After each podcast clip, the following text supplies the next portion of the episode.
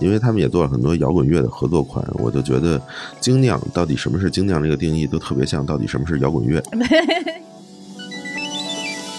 在做这个选题的时候，也在想说，就是酒跟咖啡有什么区别？我就记得之前做咖啡就采访，那咖啡师就会说，这个咖啡豆它的质量，生豆跟熟豆它加在一起的质量，可能能能占一杯咖啡百分之七十的一个成功的比例。嗯，但是像酒的话，就刚才说这几个元素，水、麦芽、酵母，还有啤酒花，它每一个都是里面的变量。嗯，那其实还有一个很大的变量，就是酿酒师的水平。对，就是一个好的酿酒师的水平，他能够把质量比较平庸的这些原材料，能够化腐朽为神奇。所以酿酒师是第五个变量。嗯。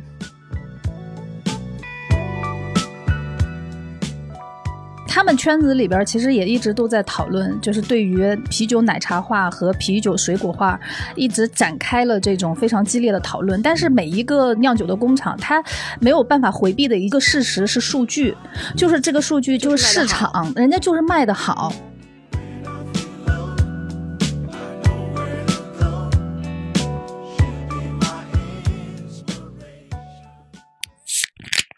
哎呀，哎，大家刚才听到的那个声音，是我们打开了一听啤酒，那特别符合我们今天要聊的一个主题，就是寻找一杯好精酿。呃，我先介绍，我是三联生活周刊的记者秋莲，然后除了我之外，还有两位同事卡生和黑麦，两位先跟大家打个招呼吧。Hello，我是卡生。Hello，大家好，我是黑麦。不好意思啊，因为我们三个人头一次这么早来录节目，上午刚刚十点多，然后 主要是都把酒都给备好了，就知道大家的那个录音状态是个啥样。对这期我们主题寻找一杯好精酿，其实是在这个呃之前做过咖啡，然后也做过葡萄酒，这回就是觉得嗯最近喝精酿的这个潮流比较火吧，就想讨论一下。但是你记不记得，其实咱们几年前其实也做过一次啤酒，应该是一一年吧，一二年前了啊，那十是十年前那是十年前。是，就是其嗯实那会儿就感觉啤酒啊，或者说葡萄酒，它它的那个流行度都有一个周期性，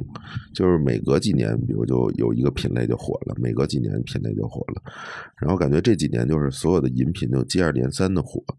就是你能看到好多，比如说我之前看到一个新闻，就是加州有一个叫什么低酒精度运动，就是他们就提倡大家就不再喝烈酒了，然后改喝饮品啊，或者果汁、酵素、啤酒、葡萄酒、起泡酒，就基本都是这种倡导。就感觉现在就是饮品类的这种，无论是带酒精不带酒精的，就这几年都特别火，是吧？嗯嗯嗯，是，就这个经验，我不知道。像卡生，你是什么时候开始第一次喝？我第一次接触精酿，那会儿没什么概念，我觉得也也有个七八年、八九年了。那会儿的时候，好像有一些酒吧里边，他会告诉你说这个东西叫精酿，然后它几乎都是瓶装的。我印象那会儿有一些品牌，什么粉象啊、罗斯福啊，就类似于样，就是我们最早认识的，呃，那些瓶装的，从什么比利时啊，从欧洲产区过来的那个嗯啤酒。那会儿的话，主要的感受就是，哦，这个啤酒就是酒精度特别高、嗯啊，就是高于我们平时喝的那些拉格啊，或者是工业啤酒类的东西，就觉得哇，这酒精度怎么那么高啊？然后颜色特别的奇怪，有很多的颜色和我们常规看到的早期的那种拉格啤酒非常清爽，然后非常清透的是不一样的，可能又偏浑浊，就是那个是我印象当中比较深的第一次接触精酿的一个状态。嗯嗯，嗯，可能大家都差不多吧。嗯，对，我看黑麦好像文章里写的是在哥本哈根，是吧？对，在哥本哈根第一次。那个可能真得十几年前了，可能得零九一零年了吧。当时就去了嘉士伯酒厂，参观完了以后，因为他们其实还是一个挺开放的一个品牌，就说带你们去尝一下 craft beer。当时我说还说 craft beer，我们他喝的不然那是什么呢？然后就去了那个 Mike Miller，就是现在就特别流行的，已经变成一个 label drinker 特别喜欢的这么一个品牌的一个酒。当时就觉得，哎，这个好像跟我们平时喝的不太一样，嗯。因为对，就像你说的，颜色很漂亮。嗯。但是我觉得最重要的是，它有一些传统啤酒里边你喝不到的香气，嗯。那个香气真的就很明显，会有水果的，会有麦芽的，然后另外就是你的你对那个酒的口感会觉得很明显的不一样，它会更浓郁一点。所以当时就觉得，哎，这个啤酒好像比你们啊主要介绍的那个好喝，嗯但是都不知道是什么，因为当时就在国内也没有精酿这个词，精酿这个词应该是一二一三年之后才陆续开始就大家叫起来的。一二一二年的时候对，然后所以当时就就记得哦，craft beer，但是我很快就会想到就是手工啤酒，就是这么一个名字，因为它给你的那个感觉也更手作一点，因为你就能看到那个厂子，嗯并且你就在那儿能喝到。然后在接下来可能就一两年又去了美国的时候，那个时候就可能更明显一点了，因为去的圣地亚哥嘛，圣地亚哥是一个做精酿有点历史的那么一个城市，当时也是跟美国那个农贸处一起去的，当然他们就很努力的在介绍美国的这个 craft beer，然后那个时候才知道，我当时尝到的这两个国家的酒应该属于就是精酿里边的这种叫新世界的啤酒吧，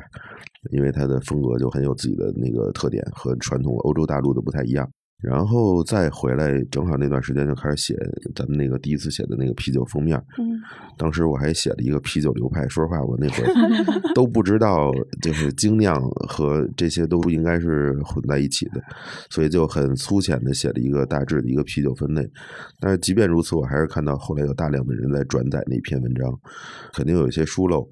但是我觉得还是当时，即便喝了一些，但是可能在当时自己对精酿的那个了解还是不太够的。后来再喝，可能就是在北京了，然后就去像大悦呀，然后京 A，这是我当时喝的比较多，会也相对喜欢的两个店。嗯，对，因为那期就是黑麦参与第一次做啤酒那那个嗯封面，我还有印象。那那期叫啤酒八卦，所以大家嗯听到啤酒八卦这几个字儿，就知道那时候精酿这词儿还没出现呢。没错，因为嗯那是一一年的事情，然后嗯刚才说，就其实大家对这个 craft beer 怎么来翻译，是一二年达成的共识。就之前有手工啊、精工啊，包括有精酿。嗯然后一一年，就是据我这边采访对象说的那个版本，就是南京的那个高大师。嗯你你采访的是小辫儿对，我采访的小辫儿，嗯就是他们在北京一块儿定的，对，嗯有一次那个聚会，就是那嗯次就是一网友奔现，就后来创立那个牛皮糖的那个小辫儿，他真名叫金鑫。嗯然后他当时因为也是对酒感兴趣，所以找嗯到了那个高岩高大师那本就是怎样在家酿啤酒那本书。嗯。然后又在论坛里面发现了高岩的一个手机号，嗯。然后就发了一个非常对天涯时期，然后发了一个非常长的短信，那个短信还被手机拆成了好几条，发过去给了高岩，然后高岩跟他说他正好来北京出差，嗯。他们就在北京应该是德胜门那边的一个小院儿里吧，嗯。他然后高岩后来因为高岩当时是认识银海，银海在北京，嗯。那时候可能银海原来不是 IT 行业的嘛，嗯一个工程师，所以他们就聚会，就有了那么一次聚会，就在精酿史上就算有了那么一篇儿，然后从此这精酿就定名，就有有了一个比较一致的传播的一个方式。嗯对，然后其实做这期的时候，我一开始跟黑麦聊，然后黑麦然后卡生也都特别困惑，就怎么来定义精、嗯精酿这个名字。那其实我们三个人在文章里面也都不约而同的提到了这个怎么来界定它的这个问题啊。然后反正像我，我觉得这玩意儿就是不太能够说得清。对，其实每个人都有一个自己的定义，嗯嗯嗯嗯，那就喝酒的人和酿酒的人，包括和开酒馆的人，他的定义也都不一样。嗯所以我觉得，其实咱们可以就每个人都说说，你觉得精酿啤酒就是最核心或者最重要的一个定义是什么？你采访的这么一个对象，呃你觉得谁说的那个点可能是最对的？精酿是这样，因为我一八年的时候，我写过一篇另外的精酿文章，当时把这个事儿掰扯了好哎，你当时写的是谁来着？我当时写的就是当时没有采访梦露，因为梦嗯。露是、呃第三届的这个北京自酿协会的会长，嗯。然后当时还是李威呢。后来李威不是因为有北平机器，然后他们因为规定说你有商业的这个品牌在这块儿，你就不太适宜当会长了嘛，嗯，所以他就退掉了。嗯。但是当时他那个是会长，然后当时采访了他银海，然后哦还有拳击猫那个时候，但那个拳击猫猫已经被嗯。收购了、那会儿，嗯。就它只是代表了就是一个现象，就是当你这个股权不再独立的时候，你怎么来去界定这个事情？对，所以说回那个精酿的定义，就是其实美国这边对那个什么是小型的这个酒厂，它是有一个定义的，就是每年生产的那个量不超过六百万桶，这是第一个。然后第二个不好意思，是、那我可能想插一下啊，就是因为最早的定义也都不到六百万桶，是它是在不嗯断增长的一个数对，字。它它是随着谁增长呢？就我听高岩说，它是随着那个 Samuel Adams 这个酒厂一直在增长。对，嗯，所以它其实等于它就像一个行业标杆儿一样，就是当这个产业变得大规模的时候，就是总体的这个量是在有变化，就是定义的这个量是有变化的。是，所以嗯。就说到这第一个标准不是多少万桶嘛，嗯。然后这个标准呢就很扯，因为它这六百万桶对于中国现在生产最大的应该是优布劳，嗯。对于嗯。这个来说仍然是一个非常大的量，嗯。所以参考就多少万桶这个是没有什么意义的。是的，嗯。然后第二个就是股权，你是百分之二十五，二十五对，嗯这这是一个界限。但你如果是，就很多人他其实就是打擦边球，他可能收购的时候就是给你保留到那个界限，嗯，让你还能够称之为自己是一个精酿酒你厂说。在中国吗？在在美国，在在美国啊美国啊因为它国外有一个比较嗯，就是像一个限制的那种，对，一个条例，它划嗯线是有意义的，它必须要把这一堆酒厂界定下来，它可嗯能有一些税收啊或者各方面的一些倾斜在里边。嗯嗯对，然后第三个就其实就是说加这些像大米呀、淀粉啊、玉米这些辅料，它是嗯为了增加风味，而不是降低成本，就是嗯大概是这三个标准。嗯，对，就是其实是就是中国在界定这个事儿的时候，这三个标准只是作为一个参考，就像刚才说的，它其实每一个都是变化流动的，就不是很确定。对所以我自己倾向于就是把精酿啤酒就定义为是跟工业啤酒相对的一个就比较丰富的一个啤酒门类的这么一个世界。嗯嗯啊、就是这么一个定义。然后我觉得我那个采访对象里面就是梦露嘛，她有一个比较有意思的观点，就是说现在提精酿啤酒这个概念，就是为了将来没有精酿啤酒，对，就是不用再去区分了。就当你将来在说啤酒的时候，你脑海里就不是马上想到像大绿棒子那样的一个酒，就是那种各各样的价格，就是相对特别工业化的那种低质量酒的那种感觉，嗯，对，但是我发现就有一个现象，就是当他们喝了一圈之后，他们其实最后还会回归到拉格 这真的种酒，对是是的因为它非常易饮，嗯。而且就是他们经过了就是这种自酿加酿的这个阶段之后，反而会意识到说，就是生产这种拉格是一个技艺要求非常高是的是的因为它要低温要清澈，嗯。它其实不是一个加酿爱好者，他可以能够掌控的，没错对所以像什么朝日啊、麒麟啊，包括可能他们觉得燕京差一点吧，但中国比如说青岛或者是什么雪花，他们会觉得好一点。就这些嗯。其实是做的比较好的一些稳定，然后质量比较，就是刚才说清澈啊，就是这因为我种品质可以的。嗯我在碰到一些采访对象，他们也会这么说，就是嗯他们会拿一些经常喝的啤酒作为一个标准，比如说有一个人会拿嗯、青岛啤酒作为标准，然后有一些经常去喝啤酒的人，你会发现他可能喝了一大圈回去，他会特别喜欢朝日的那种干或者麒麟的那种甜，就这种是一个 就在精酿里边其实也有点无法取代的一种口感吧，我觉得，嗯，就是对，像秋莲说的，我觉得挺对的，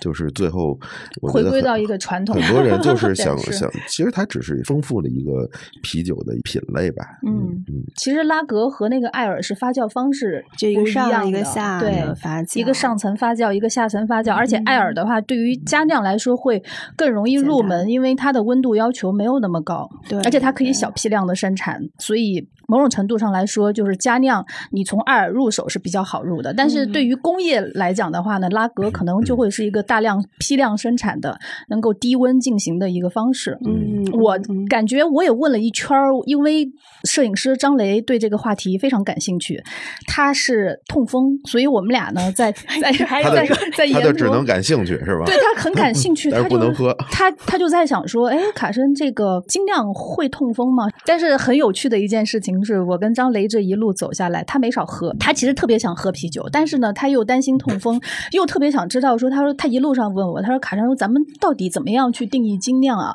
我就给他 research 搜了一下，把美国的那套体系跟他说了，他说我听完之后，我还是不知道什么叫精酿。嗯其实是是这样的，嗯，嗯对，因因为尤其现在马路边儿有那种小摊儿，都标榜自己卖的是精酿啤酒。他去了，嗯那个张雷，他为了就是一探究竟，因为在成都其实还有很多的那种小店铺，嗯他就在一个街边的拐角，然后呢，店铺非常的不大，然后后面有一个发酵桶，然后那个桶呢可能也不大，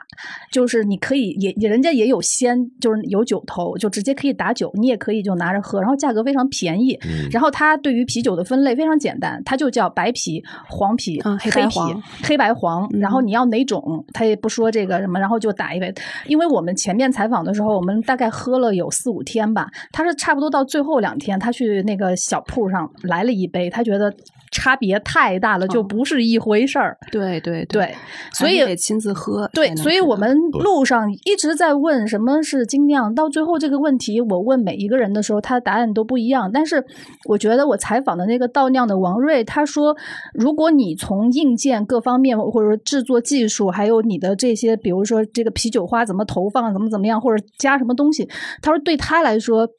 并不是去区分是不是精酿的一个状态。他说，最后你到最后聊什么呢？就是还是聊个性化，嗯就是你要有一个匠人精神。你在做这个酒的时候，你是怀着什么样的一个心态去做这款酒其？实我觉得高岩就是高大师，其实说的那点就特别对，就是虽然不同的人对他的酒有不同的评价，但是我觉得他的那个从一开始坚持的一个东西就特别对，就是精酿其实就是一个个性的表达，对，就是一个就一种精神吧。嗯，嗯，甚至说你觉得你做的是精酿，你你就是；你觉得不是就不是，也可以就就是有人觉得你做的这种东西是精酿，那就是其实这是一个非常因人而异的定义。后来我突然就觉得，因为他们也做了很多摇滚乐的合作款，我就觉得精酿到底什么是精酿这个定义都特别像到底什么是摇滚乐。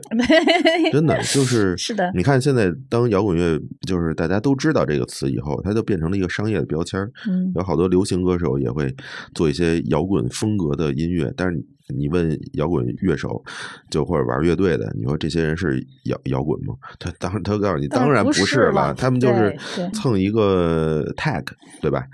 但是即便是这些玩地下音乐的人，他出了一首就是偏很柔的，很就或者就一把木吉他的那种作品，你还会觉得他就是有摇滚的那个感觉。包嗯括我们听嗯 Beatles 那么流行的歌，在在六十年代大家也觉得它是 rock and roll，然后猫王就很流行，在今天听起来，大家也觉得它是一个早期的摇滚乐。呃，Prince 就是做那种 disco funk，大家也觉得啊，它是一个有摇滚精神的。嗯，对，我觉得，所以其实等于还是他给你的那种感受，要更重要于就是他产出了什么样的一个作品。嗯嗯嗯，所以我觉得这应该是精酿的一个相对恰当的定义吧。但是这个东西其实说起来又很虚，因为它毕竟是一个高大师管这个叫形而上的东西，就是当你这个产品有形而上的东西的时候，它就可以叫精酿。嗯对。嗯反正精酿它是有一些关键词，像独立啊、个性、多元什么的，就是还是有一些这种精神在里头的吧。嗯就是你一旦，就比如说刚才提到那种控股啊、收购什么的这些事儿，这回我采访的过程中，正好京 A 它全部就是被嘉士伯收购了，嗯就之前只是部分股权，但这回全部都是被买掉了。那之后它这个厂牌的风格会有什么样的走向，就不是很好说。嗯。但是刚才比如说我们这边有鹅岛，鹅岛好像是他们圈子里觉得一个比较嗯积极的一个案例，嗯就是说它被收购之后，它的这个呃品控、它的质量，然后包括技术上的创新，反而是有了一个耳目一新的状态，就不像有的品牌，它是走到很多品牌是一个相反的一个路径。嗯。但其实这个精酿里面，刚才说到独立、个性什么的，你一旦被收购了，其实这个就会有一定的丧失，就这个是我觉得是毋庸置疑的吧。嗯嗯，嗯但是也有很多人说精酿的这些厂牌呢，就是呃，最后其实都殊途同归，它最后的路径一定是被收购。卖掉是吧？对，因为嗯在啤酒的这个行业里面，它就永远是一个大鱼吃小鱼的这么一个状态。你看到呃这个地方进驻了一个大型的啤酒厂，小的啤酒厂通常都会在三五年之内就被收购，要么就是一款酒消失，要么就是嗯。这支酒被贴上了别的酒标，然后再继续生产，就是很残酷的一个商业的东西。因为啤酒是一个太好卖的，就很容易商业的一个品类，你不用做太多的宣传呀什么的，嗯。其实消费者就会买单，所以其实它是一个在市场上是一个很残酷竞争的一个一个品类吧，嗯，所以就是被收购是一个其实也很正常的事儿，也是一些其实我觉得可能也是绝大多数酿酒师可能有也被希望的，希望对啊，就最终如果是价格合适，肯定是觉得这也挺好的，是吧？就是一个挺好的生意，最后变对，成你就是一个摇滚乐手，你也嗯希望有一天华纳出你的唱片，没问题。是。那这回我们选的北京、南京、成都，然后嗯这个过程中跟卡生交流，卡生也特别感慨说，我们这第一波选的城市特别正确，是吧？。对对对，三个城市其实跟精酿的发源都很有起源关系，渊源就是关系非常的密切。对对对，嗯先说说成都吧。成都其实我在采访过程当中，就感觉高大师是一个很重要的人哈，就是他的那那本书出来之后，好像对于中国的这些喜欢做家酿的人，是一个启蒙式的东西。嗯然后我采访的其中这个王瑞的话呢，他和高大师渊源也非常的久。嗯，之前还在跟秋莲在聊说，哎，那中国到底是谁提出精酿，然后谁又开始第一个做精酿厂？然后在这个采访的过程里边就发现，哇，这里边这个问题非常的多，因为其实最大的一个原因是因为垄断造成的，就是中国其实是一个啤酒大国，啤酒的生产大国，但是几乎都是工业啤酒，使用的都是拉格方式，所以就被这些大厂全部都已经包圆了。从它的原料啤酒花，然后比如说当时聊到的一个问题，就是说中国为什么二零一二年左右是精酿提出来的这么一个概念，为什么到了二零一五年、一六年是精酿爆发的一个状态？它中间有有一个两到三年的时间，就是因为精酿的发展在中国那一段时间的话呢，就是很多的人实际上是没有任何的生产资格证的。包括高大师啊、王瑞，他们曾经都是以这种相对小的小作坊加酿的方式在存在，也就是说，它生产的量有限，然后使用的机器也没有那么大，不是一个厂子的概念。就直到是二零一四年左右，呃，王瑞拿到了一个生产的许可证。这个生产许可证呢，就是非常的曲折，就基本上拿了，基本上就是涵盖了中国精酿发展的一段曲折的历史。嗯他当时是怎么拿到呢？这是一个非常有趣的故事。首先，成都的这个位置哈，它不像那个北京啊、这么就是严苛。对于建厂这件事儿来说，你完全是申请不下来的。嗯然后在成都那个地方的话呢，它在那个邛崃和那个温江地区，它本来就是一些呃酒类的生产基地，比如说邛崃就是中国最大的白酒生产基地。嗯啊、然后温江那边呢有很多的厂子，所以它基本上是对于这种小企业是以一个支持的态度。然后另外一个呢，就是中间有一个比较限制性的规定，就比如说你要去申请这个生产证、许可证，它里边就是说你的这个灌装线，你的这个啤酒厂的灌装线是不是能每小时达到一万八千罐？那这个数字太吓人了它对嗯产量是一个硬性的规定，就比如说你嗯可以生产，我也可以给你批批厂子，但是那会儿中国实际上是没有精酿也好，工业啤酒的这个区别的，它甚至于没有灌装线嗯啊。因为我当时问的话，第一瓶精酿是高大师的那个婴儿肥婴儿肥啊，它是。瓶装的，嗯然后呢，罐装是什么概念？就是那种就是易拉罐易拉罐就是更没有这种生产条件。易拉罐的那个生产线非常的贵啊，嗯你要在国外进口一个线的话，那得是大几十万上百万的事儿。所以基本上所有的在中国最早做精酿和这些佳酿的人，他们都是没有办法去拿到那这个许可证的。后来呢，是有他的一个朋友在看完，然后和政府部门有一些关系，在给他看完之后说，那你这个条件是一万八千罐一个小时，那你可不可以就是生产散装的，就是不要瓶装，也不要易拉罐儿，你就是给那个大型的那些餐厅啊，或者是酒吧用桶来生产，这个东西会不会就没有那种那么大的限制了？后来呢，他就按照这个朋友的一个建议去做了一次申请，结果居然这个东西就审批通过了。嗯所以对于整个精酿来说呢，王瑞是第一个拿到这个生产许可证的人，所以后来呢，就很多的做精酿的这些全国的这些都跑到朋友那边去。呃，都都来跟他商量说怎么拿这个许可证，然后他跟我说就是。跳东湖、啊，嗯十八那边、嗯还有贵州的那个品牌，Trips 对对对，行将对行将，嗯然后这些呢就纷纷的，就是用王瑞的这个模板 啊，向政府嗯去申请到了。然后包括牛皮糖当时在北京是拿不下这个许可证，所以最后呢就选择了在温江地区，就是厂子办在了成都。所以哦这一次的探访，精酿它的一个缓慢的发展到一个爆发时间点，实际上是和这些大量的呃精酿厂的出现。嗯有关系的，嗯而成都的话呢，是最早的一波开始能够建厂的一个地方。你说到这个，其实这也是很多人在国内发现，就是真正收购精酿的数量还是相对小的，这么一个最大问题，就是它的产能，很多品牌的产量达不到规模，所以其实资本呀或者大厂其实是有点就看不到的这个产业的，所以嗯。其实很多厂其实也都只能在独立的运营，也也是这么一个情况。包括我之前特早的时候，有一个朋友做精酿的，他也说，就是在华北这个地区批一家家酒厂，那简直是太难的一件事儿了。因为嗯特别北京和北京周边，它会把酒厂归类为有污染的或者是落后产能的。或者是限制型产业，因为它其实是提供给市场的这个呃份额其实非常大的，就尤嗯其是这些大厂，它垄断了之后，也就是说它的供能供需它是有一个限制嘛。对，嗯，没错。所以你其实能通过这个就能看到一些，其实还是相对呃落后的一个产业结构吧。嗯，所以很多厂就必须外扩，然后外扩就会比如受当地的一些约束，就是他要求你产量，其实就要求你的一个纳税量啊，或者是你能嗯安排的就业，嗯，其实就是这些事儿，所以这个处境和地下摇滚乐其实也差不多，可以类比还真是，嗯是吧？嗯嗯，嗯，是的，要不那么多做乐队的人去做精酿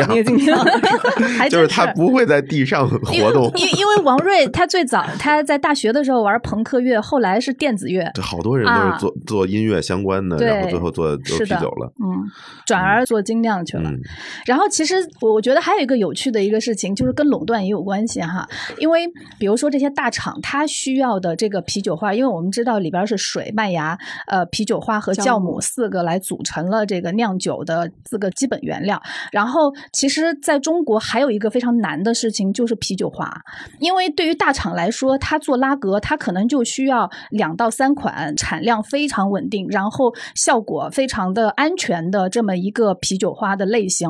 所以就是这些做精酿的人，他们在国内其实是找不到就是国产的能用于制作精酿的啤酒花的否则他们就只能是使用大厂的。那做大厂的拉格的啤酒花，那和你工业啤酒没什么区别。嗯所以他们在寻找啤酒花的过程，他只能依靠进口，全到国外去。就尤其是美国的这个精酿发展起来之后，他花了大量的资金去研发它本土的啤酒花，本土的啤酒花，嗯所以本土的啤酒花好了之后，你的可选择性就多，提供给这些家酿的或者是说做精酿的这个小工厂或者是个人来说，那他就会有非常多元的选择。对因为我们嗯在喝精酿的时候，我们到底是在喝什么呢？我们是能感受到它的麦芽味儿，嗯能感到啤酒花。它带给你的那种丰富、新鲜、刺激的味道，嗯所以到最后就变成了一个啤酒花，你在中国买不到。而且特别有意思的是，王瑞之前还去新疆。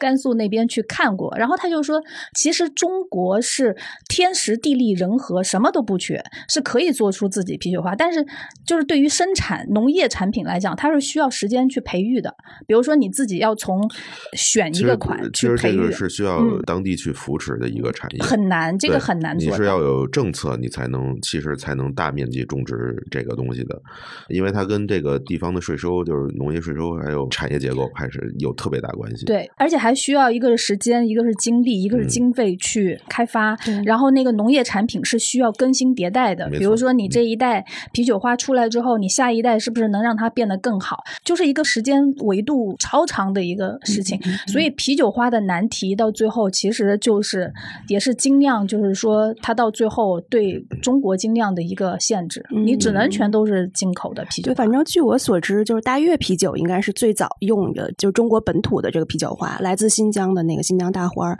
但其实中国啤酒花的那个质量用，过一款，好像对它并不是很好，不多，就是这回，就是说到这个精酿啤酒和这个，就美国在七十年代爆发的这个精酿啤酒的革命，它其实就是跟这个啤酒花它的新的品品种的这个培育出来是很有嗯关系的。原来的这个啤酒，它嗯生产的传统的这个国家其实是德国、捷克这些地方，嗯他们用的其实是就那那个波西米亚平原的这个啤酒花，嗯是另外一种香气比较清淡，然后比较内敛一点儿，就反正也是好几种。然后美国的这个应该是五十年代的时候吧，就美美国农业部应该成立了一个这种啤酒花杂交选培的一个团队，嗯所以有了一波各种品种的啤酒花，然后也就造成了像我们这回都写的这种 IPA 这种类型的啤酒，就酒花风格的酒，对它变得在这个精酿革命里面就是特别流行。异军突起，其实就是跟这个啤酒花有关系的。对，包括嗯我们刚才就是我们可能每个人都提到了，就是第一次喝精酿啤酒那种感觉，嗯什么柑橘的清香，然后热带水果的清香，就其实都是来来自自于啤酒花。啤酒花对，嗯，然后像我这回还采访了，就是一个品牌，就是我跟塔生都认识的那个野风筝的这个创始人，他们比较特别的就是是国内唯一一个在澳洲做代工的一个酒厂，就是哦有他们的一些限量款吧，是从那嗯边做的。那有的一些常规款，像小麦的这种啤酒，还是在他们国内的这个，他们自己有这个 brew pub 就在这个后面来做。嗯然后他们跟我说，其实，在澳洲当地去，就是他们是跟那个酒花民族 Hop Nation 的那个厂子来做合作代工。嗯然后就是在当地，就是还是有这个啤酒花去收购、购买的这个优势。比如说，他们每年就是澳新，它这个啤酒花是共通的嘛，嗯尤其新西兰，它除了美国之外，应该是一个第二重要的一个啤酒花的产地。那每年他们大概三四月份的时候有这个啤酒花的丰收大会，嗯来自美国的，然后包括澳大利亚、新西兰的这些酒厂就去参加这个大会去拍卖。嗯那很多那种啤酒花，比如说像什么，他们提到的当地一个品种是尼尔森苏文这个啤酒花，就有那个长相思葡萄的这个味道。这个它的产量非常少，就最好的那波肯定就是被当地的这些酒厂买掉了。那只有他们在当地的这种，就是跟着一起去竞拍，然后才有可能说买到一点。然后这个啤酒花，就是我们做啤酒，它不是其实都用到的是这个啤酒花的颗粒嘛？就是它这个颗粒其实是在这个密封包装里面就封好的，嗯但是跟你的储存条件、跟你的运输条件都很有关系。它其实是随着这个时间的这个推移而风味衰减的。嗯所以你在产地的话，就是还是能够拿到它风味对非常足的这个啤酒花。嗯然后包括他们跟我说，他们在做这个啤酒花购买的时候，农场会给他们细到说它是啤酒花来自于哪个地块儿，那个地块儿的这个光照时间是多少，嗯就都会非常细的一个可以去溯源的一个信息。就是跟你在国内可能虽然大家觉得可能啤酒花也好，酵母也好，它是一款工业产品，可能全世界都能拿到相似的，但其实你在产地在源头还是会有一些没错，这这就是产区风格。嗯嗯，其实就是我们只是对一些非常少量的产品会在在中国，因为所有的这些东西都是农业产品嘛，呃，会有产区风格，比如说醋，嗯。呃，或者酱油、辣椒酱这些会有产区风格，但是因为这个是长时间大家就是会大量消费的这种产品，但是对于很多新的东西，其实是产区风格是非常非常难，或者是用了好久才去形成的一个东西。就是比如说葡萄酒就是一个例子，大家就是用了差不多将近二十年的时间，大家才知道哦，银川是这么一种风格。但是如果一个新的产区它要形成一个风格，嗯就除了时间，你还要对你的种植就农户去做一个非常繁琐的那种培训工作，然后告诉他们不要在采收的时候浇水，然后是什么时候施肥，然后下雨的时候会怎么样，就是一个真的超超复杂的一个事儿。就好多人都可能累累的最后，就嗓子都废了，就是每天都在不断的说这个事儿，因为我们之前的那种就是，哎，还是相对农业，就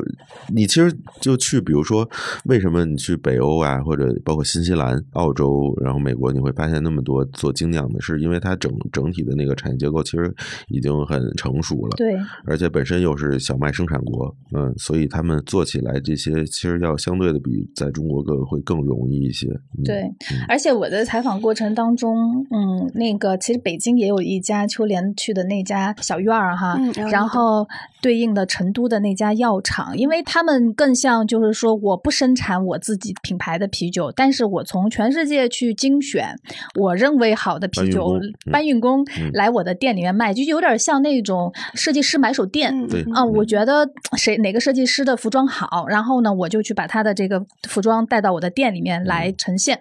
然后在药厂的时候，因为我就注意观察说，哎，为什么他的国产精酿呃几乎没有？他说他也会上，但是呢，只是选品其实就更加的严苛。他说其实这个是一个早期药厂形成的一个惯性的一个选品方式。为什么呢？因为在五年前的时候，就是中国的这些精酿厂子里边生产的每一个批次的啤酒。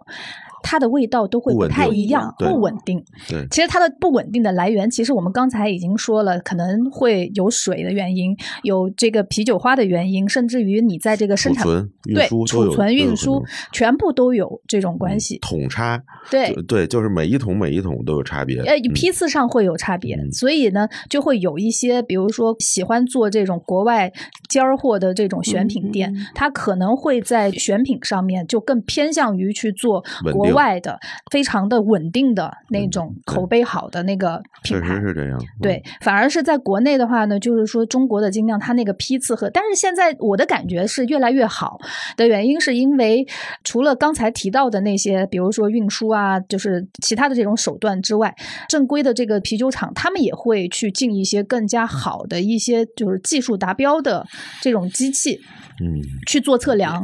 然后这个东西的话呢，可以从硬件的配套上面去解决批次和批次之间的那种差距。嗯，这个也是这一次看到的吧。对对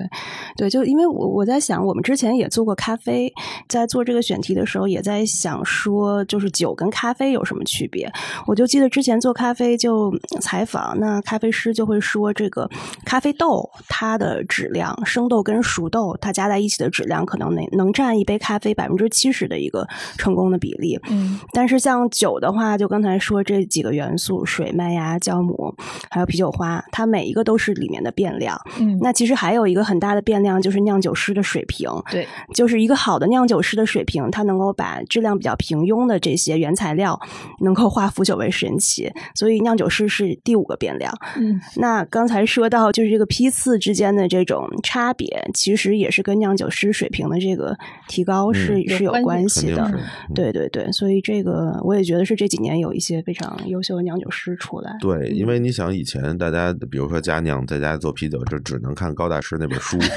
因为他确实没有太多东西可以参考。嗯，然后后来就是社交媒体上能让你看到怎么做酒的这种视频越来越多。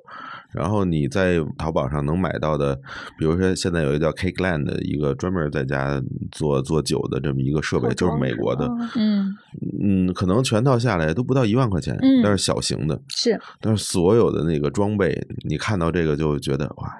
这个太眼馋了，就特别是对好多小时候喜欢做手工的男生来说，就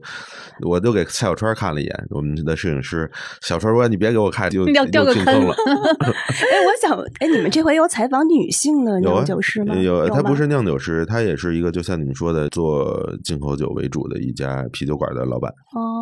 因为我还是觉得酿酒这事儿是一个非常理工难干的一个事情，包括我认为采访的好多人，他也都是这个背景。而且他们很多的吸引的。是这些人，而且很多的这个酿酒师，他都有工科背景。是我采访的那个牛皮糖嘛，不是一个金鑫，一个银海嘛，他这两个名字正好一金一银，就就好像一对艺名一样，但确实是真名。银海他是原来就是一个软件工程师，就确实是理工科的背景。然后金鑫他应该是学那种艺术啊、广告什么的，就一个比较飞扬的一个人。然后他说他第一次就是跟那个银海，应该是在南锣那边的一个胡同里，一个四合院一小平房，参与了一次酿酒，就决定放弃了，因为要拿一个巨大的一个装满就是沸水，可能是麦汁儿吧，我觉得就滚烫的一个锅，在那个胡同那夹道里头，就是而且还是不平的路，就要端着。那个锅从这边要挪到那边，就跟着做了一次就崩溃了。然后，所以我就特别能理解，就其实很多人他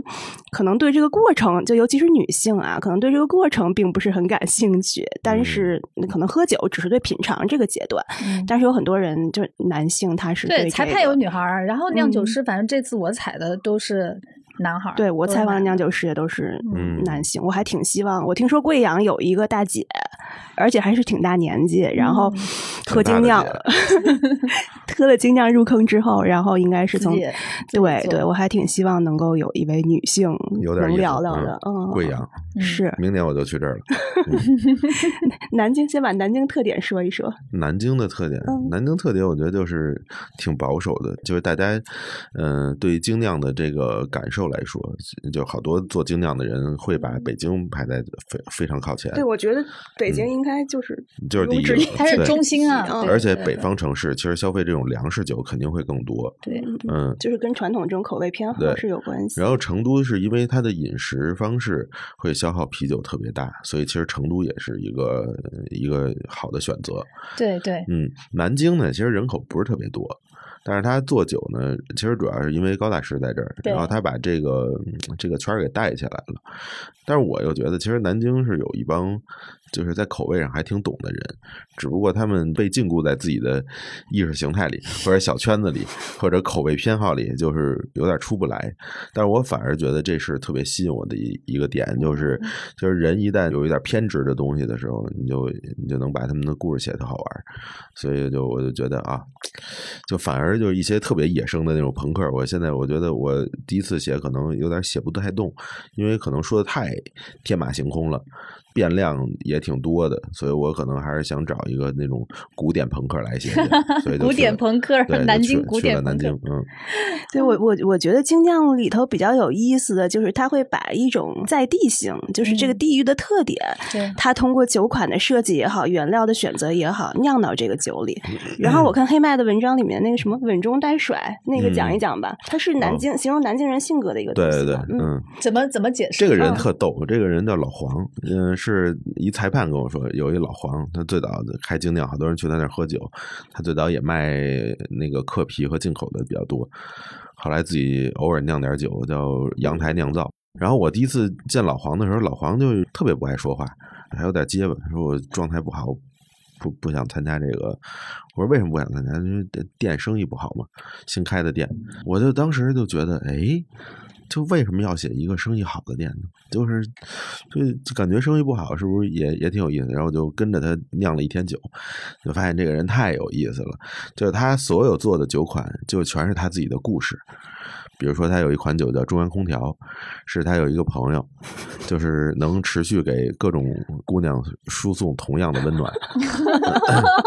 简称渣男。这个哦太逗中央空调是这个意思。这个是渣男的意思吗？对啊，就是很一个男的很很暖男，嗯，还有几支酒叫鱼塘一号、鱼塘二号。我说这这是谁？他说这不能说。我就问半天，我说男女的，他也他也不能说。我说这是不是你？他说也不是。然后稳中带甩是一个南京话，就我问他什么意思，问了好多南京人什么意思，有的人说是褒义的，有人说中性的。但是我觉得在老黄酿的这个酒里，他觉得应该是中性带一点点贬义，就是觉得思想太飘忽，甩就是那种感觉。嗯所以他就说南京人的性格就像洗衣机，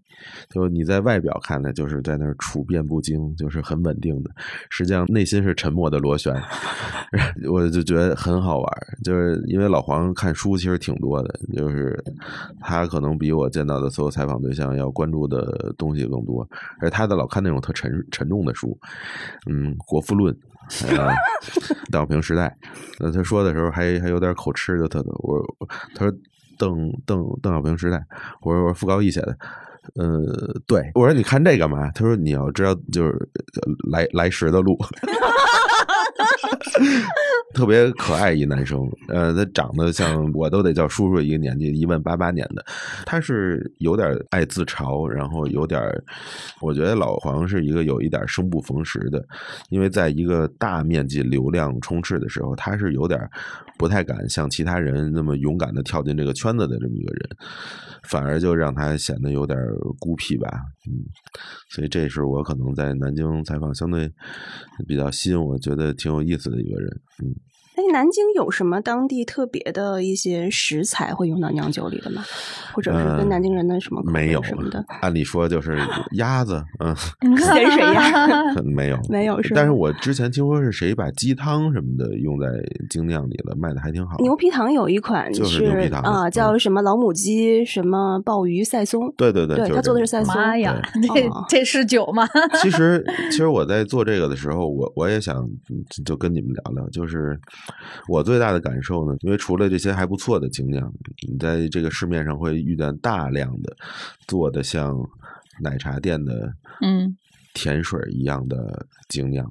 你喝起来可能有一点点酒精，但那个酒精已经几乎被掩盖掉了。对对。对，但是啤酒里最重要的一个东西就是苦味儿，在很多酒里，你其实现在几乎喝不到了。嗯。嗯，但是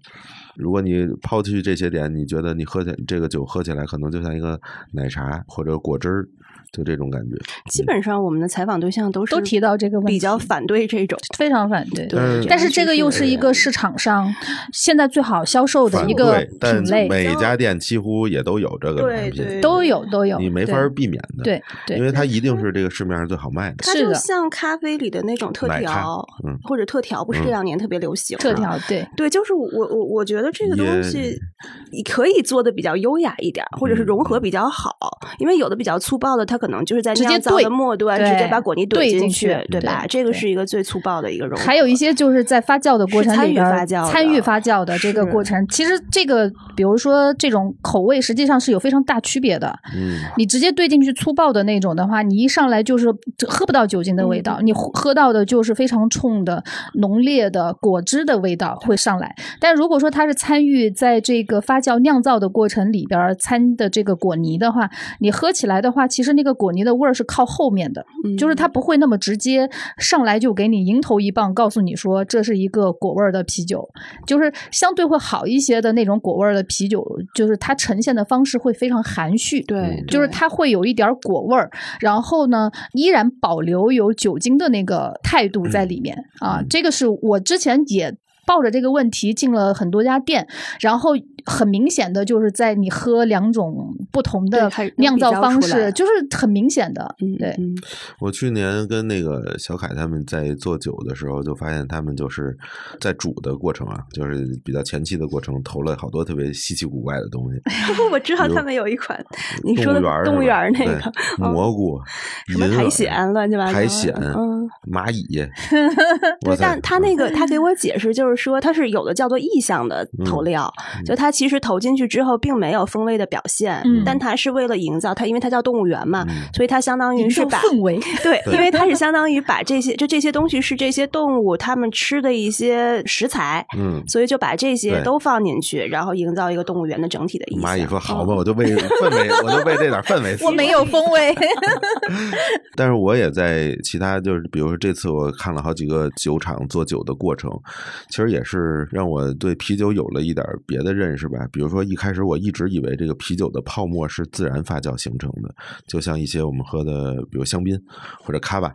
它是由于二氧化碳自溶出现的气气但泡，并不是，但并不是。嗯，大量的啤酒呢，其实这个二氧化碳是最后打进去的，最后打进去的。对，嗯，它还分着一种，一种是打氮气，一种是打二氧化碳，嗯然后它的那个泡沫会呈现出的状态不太不一样。对，嗯然后再就是对像你说的这个添料的问题，嗯但是现在我觉得精酿添加这个，比如说茶叶的香气，我觉得嗯，可能从差不多六七年前开始就是一个非常普遍的事儿了，嗯因为这是一个非常让人能接受瘦的一个口感。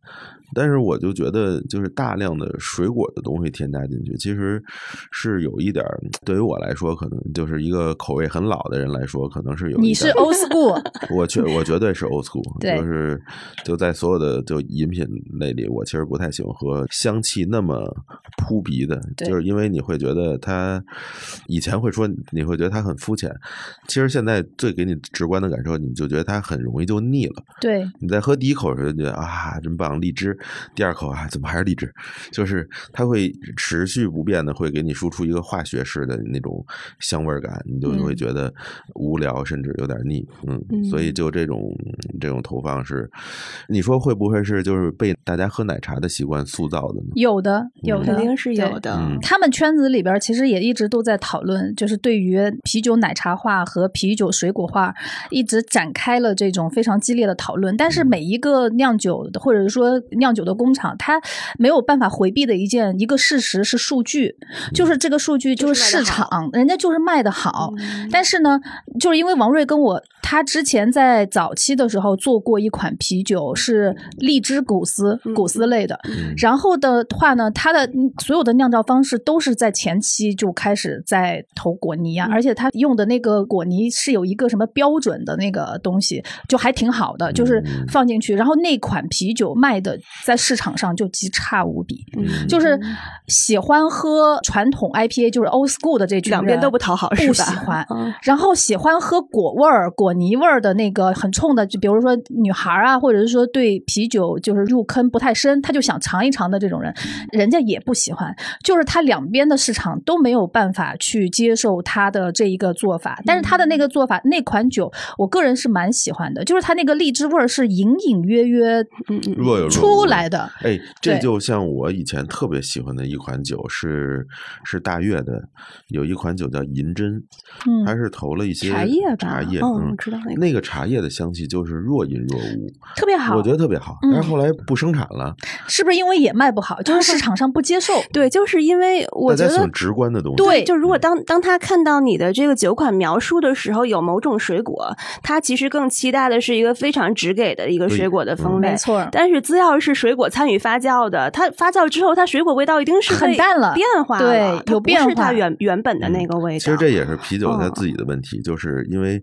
卖酒的人想破圈儿，因为你一旦破了圈儿，你吸引来的人，说实话，大多数是不喝酒的人。对，他如果你真给他一杯做的很经典的一个一个拉格，会觉得哎，这不就是燕京啤酒吗？这有什么可喝的？这不是大棒子吗？六棒子，但是他可能因为啤酒它永恒的味道就是苦，所以当这个苦被削弱了，其实嗯就是来喝的这些，它其实不是在消费，就是传统意义上的啤酒，嗯它就是一个饮品了，就是对，对吧就是？这种感觉。而且我觉得是跟可能一个人他在不同的年龄阶段，他想要喝什么类型的酒是有关系的肯。定多少就是年轻的女性，她可能更喜欢喝小甜水儿这样类型的。咱们这么说 没不会合适吗？我我现在根据根据市场数据来 表嗯。一旦说这个，我就浑身是汗，我就 害怕。我不参与这个话题。不，你就从那个，比如说我这回采访的那个 El Nido，它因为有两家店，一家是在白塔寺那块儿，一家是在北罗，那个还有一个幸福村有一个，对幸福村有对一个嗯有三个，三个嗯。对，然后就是说那两家店，它的嗯。客群他们是有一个比较的，就是因为白塔的那家店，这个地方很适合打卡拍照，嗯。然后很多网红会去，年轻的女孩会去，那这个地方就是果泥啤酒会卖的很好，嗯。但是北罗那边它其实是就很多更硬核的这种喜欢啤酒极客爱好者，对对嗯对，所以你会嗯看到，就确实是我刚才说的那个，就是有数据跟这个客群分析，它能提炼出这个，并不是我们臆想出来的，可能就是这部分人群对这个嗯喜好。而且感觉喝嗯喜欢同样口味的人也扎堆儿。嗯嗯嗯嗯，，就比如说你他在这儿碰碰到好多都喜欢喝拉格的，他们肯定嗯也愿意，就是因为氛围是类似的。嗯而且就是还是跟你喝酒的频率有关系。比如说，我不是一个经常喝酒的人，我可能只是去社交，或者是几个月有个聚会，我嗯喝一次。那可能我更偏向于喝一些这种，就我猎奇性的，或者是这种比较甜的这种酒，嗯因为它不是一个日常消费的一种口味。但是我如果我天天喝，那可能真的就是回到皮尔森拉格这种，对就更易饮的这种酒那才适合它。嗯对，所以其实跟场景、跟年龄什么的，我觉得都比较有关对系。对，就可能那包括我采访的，有的也是啤酒极客，也是男性，就是那种五大三粗的那种。他说他有时候心情不好也会喝小甜水，也是跟一个很具体的情境有关系。我觉得也嗯不能一概而论。你们这回喝酒有什么就是本人自己最喜欢的酒款吧？我其实我自己挺喜欢喝酸啤的。啊哎呦，真高级！哎呦呦呦呦呦上来就挑到了一个，那我们金字塔顶端？我们只能说我们又回归了拉格。回归了传统，对，因为我第一天去药厂的时候，是第一天，我跟张雷我们俩都搂着不敢喝。嗯他痛风，我那段时间在减脂，然后那个药厂呢就给我们上了好几杯不同的，有什么都来了一点儿，有浑浊 IPA，然后有酸啤，然后还有那个果泥，因为他想让你第一时间感受到说，就是面对不同样的啤酒，你要对比能感受出来，然后喝一口，然后我们旁边还放了一个水，跟品葡萄酒似的。呃，然后还有呃与此同时，还有一杯像酱油一样挂杯的石涛啊，嗯但就是可能是当天我喝酒的那种，感受你说那。么多类型，我们没说啊。不是不是，我就我只是说品尝的过程当中，你就会发现，哎，你喝到酸啤的那一下，它和喝其他的那个感受是不一样的 对，就是那一下让我就对那个酸啤的感觉就是非常的印象深刻，它特别的干。你喝的是呃欧洲的还是美国的？有一款叫小丑王的，小丑王美国的，嗯美国的哈，嗯就就那款，嗯还有一款是叫珍稀之桶，应该也是美国的。哦嗯就是珍稀之桶那款的话呢，它在酸度上就不算比小丑王更有优势，因为它真的就是太酸了，就是一般人可能接受不了。但小丑王的那个酸度的话，会让你觉得有一种喝自然酒的感受，没错，是吧？嗯我我说的形容的没错，我咱咱也不懂。嗯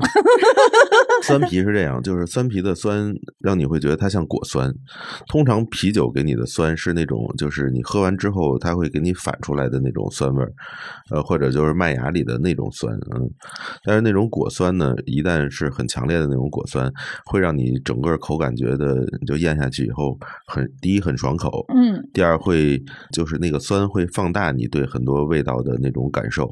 然后另外会让酒的余味儿也变得更长一点。嗯所以酸其实是一个在啤酒里很重要的一个东西，但是反而就是一些啤酒里它挺忽视酸的存在。嗯对但但是有一个问题，就是嗯也是这次采访过程当中，然后大家的反馈就是说，其实酸啤在这个市场上，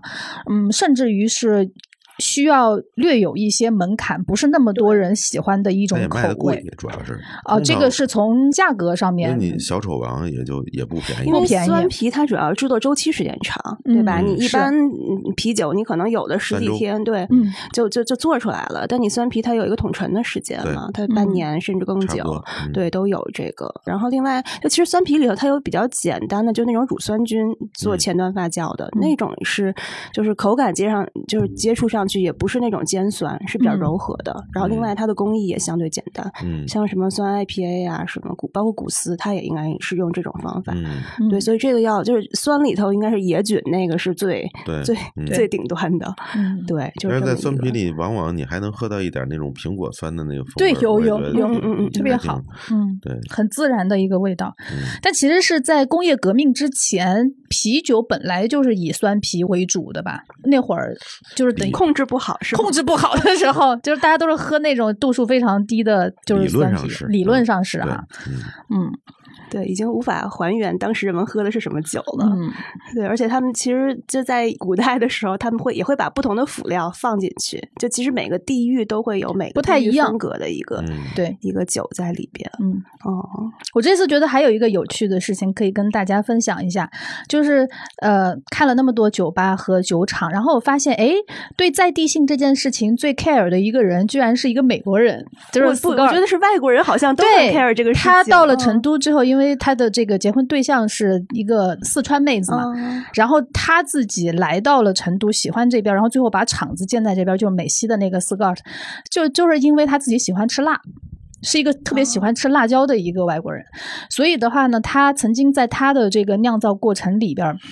放过虎皮椒，就是有虎皮椒的，然后还有花椒的这种口味。嗯他反而是就是，然后这种问题我也问过一些其他的一些酿酒师，我说你们会在自己创作的这个精酿作品里边去添加一些在地性的东西吗？他们原来玩过，但是到最后就是觉得这个东西还是回归一个传统的方式，就是更喜欢做 IPA 这一个类型的会偏多，然后反而是一个美国人，然后在成都待着，越待越喜欢把这个地方在地性的所有的东西往里边投，嗯。这个还挺有意思的对，。其实跟北京一样，像京 A 他们也是，就是虽然所有的我采访的，比如说北平机器啊，它这款酒不是就摆在我们面前的这款酒叫那个百花深处嘛，它其实里面只只是说这个酒款命名，它用到了百花深处那个胡同的名字，嗯。然后它的英文原来是一千朵花儿，就 flowers，它变成了 hops，嗯。就是变成了啤酒花，所以它是比较贴切的一个用了在地元素去设计包装酒款的一个例子。我我的意思是说，除了北平机器，然后像包括我采访的野鹅微醺，嗯。他们有一个什么胡同回忆系列，嗯。有那个豆汁儿古斯，嗯，然后还有什么冰糖葫芦味儿的什么呵酒，对。老北京啤酒，老北京啤酒，真是。然后，但是我觉得可能玩的最好的还是京 A，嗯，在这里边。在地性，对对，嗯。一个是它做的比较早，就比如是，然后就是说从这个原材料到它这个名字的这个包装上，我觉得都非常的有意思，因为它其实有的酒它跟材料没有关系了，嗯比如说它有叫五环的酒，嗯也有叫六环的酒，但其实这里头只是说我用了五种麦芽还是六种麦芽，但它就是正好取了这个意思你就觉嗯。得有意思。而且它不仅仅是就是直接去挪用一些北京的文化符号，就嗯像什么豆汁儿什么，就就这种太太表面了，我觉得。嗯就他们有的酒，还有一个比较有意思的叫黄山，嗯，然后那黄山的意思就是有一阵儿那个共享单车不是好多废弃的，就堆的跟嗯山一样嘛，嗯就是来源于那个。然后它是用了可能是柠檬啊还是什么，就做了做了一个偏黄的一个酒体。嗯，然后包包括还有什么朝阳群众，朝阳群众对 但我忘了那款酒是啥了，反正就是名字都非常有意思，朝阳朝阳浑众应该是一个三倍浑浊，非常贴切。是吧？三倍浑浊 IPA。但是我我问你们俩一个问题啊，嗯，是就咱们也不不说非得爱喝什么酸呀，或者是拉格什么的，就在小甜水里，你觉得哪个是你爱喝的？有没有发现一款有我发现有一款，哪一款？嗯，我没写名字，我忘了。嗯，什么颜色、味道？呃大概是果泥类的，嗯就是它的那个酒体有一点像奶昔，哦，嗯，就是不它是那个它那个果泥的状态，其实是要么是那个桶的一开始，要么是最后。它其实有的时候那个是不是那么稠吧？我喝的那个是一开始的，因为我细致对细致的哦问了，因为那款酒让我印象深刻的一个原因是我一开始对这个果皮小甜水儿我是比较抗拒的，然后到了那个店了之后，他说可以尝一下这款酒，也是国外的一款果泥的啤酒，但是它给我的感受就是它首先它第一非常丝滑，嗯第二它的入口的风味它依然是有啤酒的那个味道的，嗯。然后呢，它的那个呃是覆盆子和嗯，覆盆子的一款酒，所以它的那个味道的话呢，我也是喜欢那种就树莓味儿。树莓味儿的，嗯对，树莓覆盆子有有一个复合型的，然后它感受就会，我觉得它就和那个啤酒本身的那个味道就是融的特别的好。他还夸自己呢，因为那个酒也酸啊。必须得是扣上这个。你又知道了那是叫什么呀？那款酒，那这就是我喜欢的口味啊。嗯嗯，就覆盆子的一款嗯，果泥味儿的，我其实刚也想说的是这么一款酒，就那又被我说了呗。因为树树莓味在啤酒里，其实我觉得它的表现是非常非常舒服的一个一个表现。贴切就是贴切，因为喝，比如说喝到芒果呀，或者是菠萝那种热带水果，嗯，就是我说说那种黄色的热带水果，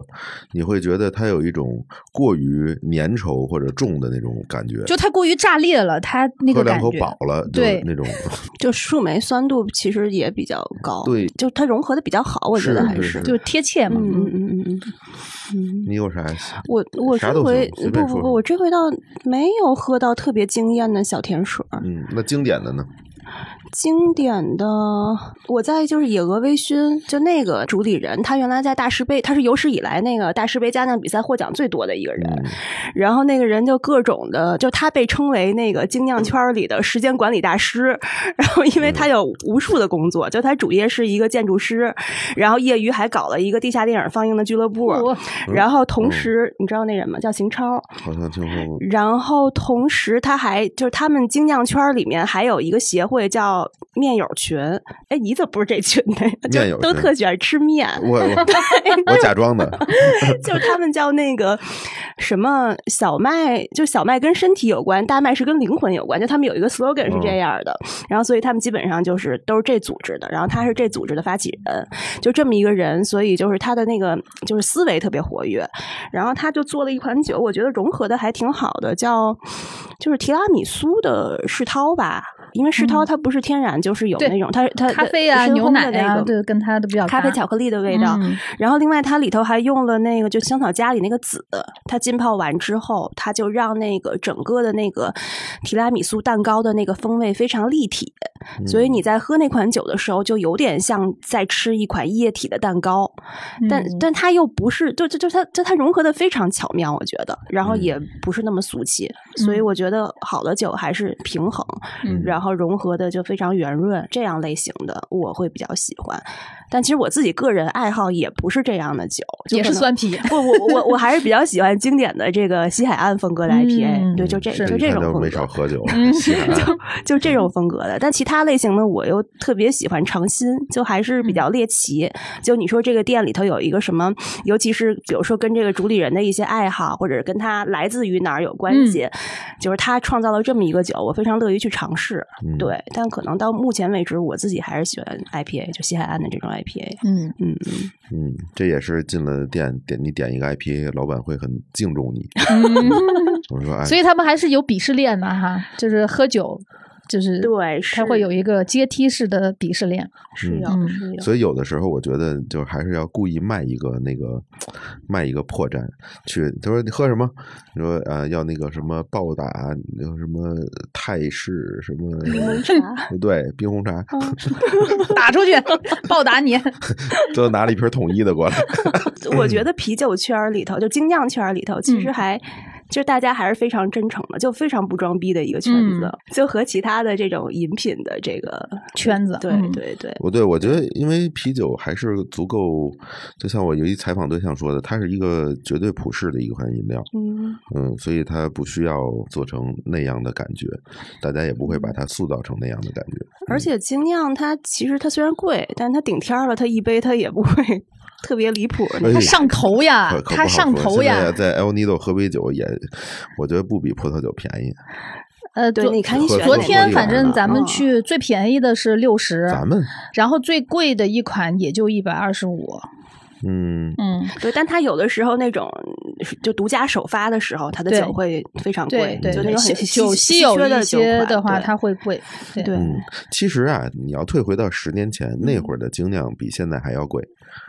因为它量很少，又稀缺，然后物流也不太行，嗯酒来了以后质量其实有点差了，对但是它它还卖很贵的价格，因为做的人少嘛。对对对嗯但是其实现在总的来说，大多数的价格普遍是降下来了。嗯，对就像以前喝到的一些挺贵的酒，现在就很常见了。嗯，对，嗯你像他们那个 El Nido 就挺能体现出这两年就精酿这个变化的。就一嗯开始，就他们尤其说是疫情的这两三年吧，就是因为可能美国国内的市场不是很景气，嗯，所以原来在国内就消耗掉的，就尤其是有一些美国的酒厂，它原来根本就不做出口，就觉得国外的人根本不能欣赏我的酒。嗯就这几年都能，就是从从进口嗯商的那个列表里面看到这些酒款，对对，而且就是会出现非常多的高分酒，就是在那个 Antap 上面的。嗯那原来可能三点九，然后四出头就是一个高分了。对现在起码要四点二以上，他们才觉得，哎，这个拿得出手，我应该推荐给顾客。嗯哎呀，对对四点二，对，就这其实已经是非常高的分儿。对，但其实像 Antap 这样的，就是叫什么 APP，它是根据用户的这个软件对对生成的，对就它也只是代表了，我觉得比较代表某一些人的比较大众一点的口味对，或者它其实就是像那个豆瓣儿不不不，评我觉分得它像吗比豆？瓣还要再可能稍微水一点。哦，特别是像酒类的这样的，因为我实话实说，就是比如影评，你会看到好多客观的，嗯非常客观的。对，但是在酒类的媒体里，通常都是像那种所谓的专业或者垂直媒体，那种媒体其实反而是一个非常商业的写作。就对于很多酒评家或者是酒评人或者是呃这些人来说，他的写作是一个就很功利性的，或者是呃资讯性质的。当然，它的导向性也非常强。所以我其实觉得很多爱好者其实是，嗯、特别是国外啊，可能更明显一点，是在跟酒评人的风。但是国内呢，其实其实也是一种跟风，就是他在跟一些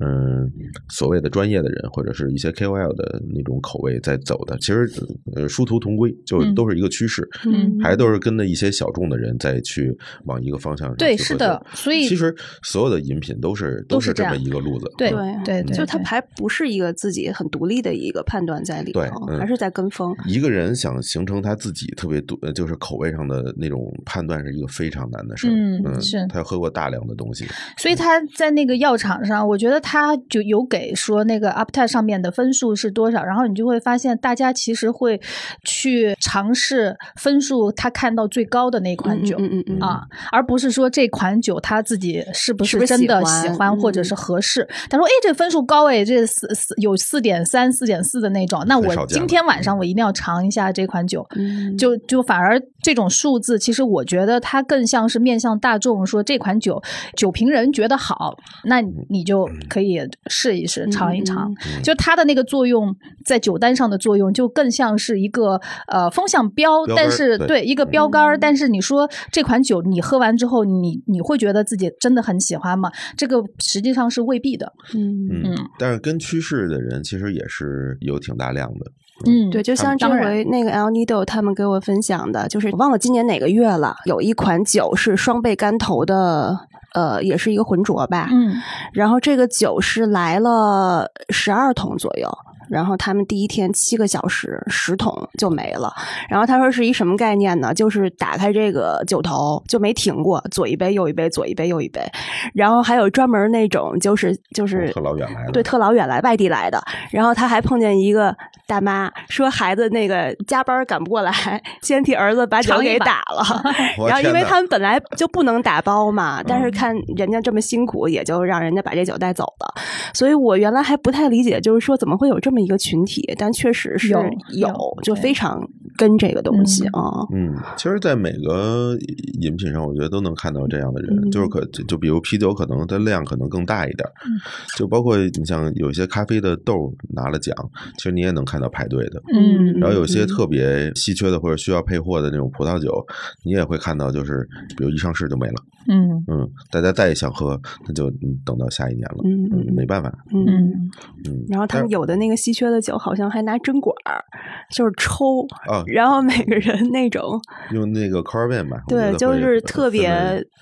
就 感觉就非常那个什么，非常夸张。。对对对。你像那个修道院的那个酒也挺神奇的，他不是说还要打电话预约哦，才能有那个是是是酒是啊，而且而且必须是打电话，嗯你这网上没有，什么预约都没有，就是反正是就酿出来稀有嘛。越稀缺，哦就是给人稀缺的感觉就越越追捧这个东西。对嗯嗯这种稀缺性现在就是大家也都在追这种稀缺性。嗯你比如说的，哎，你这款酒来了之后，我们家可是西南首发啊，呃，来了没几桶，然后马上这酒就没了。对，嗯，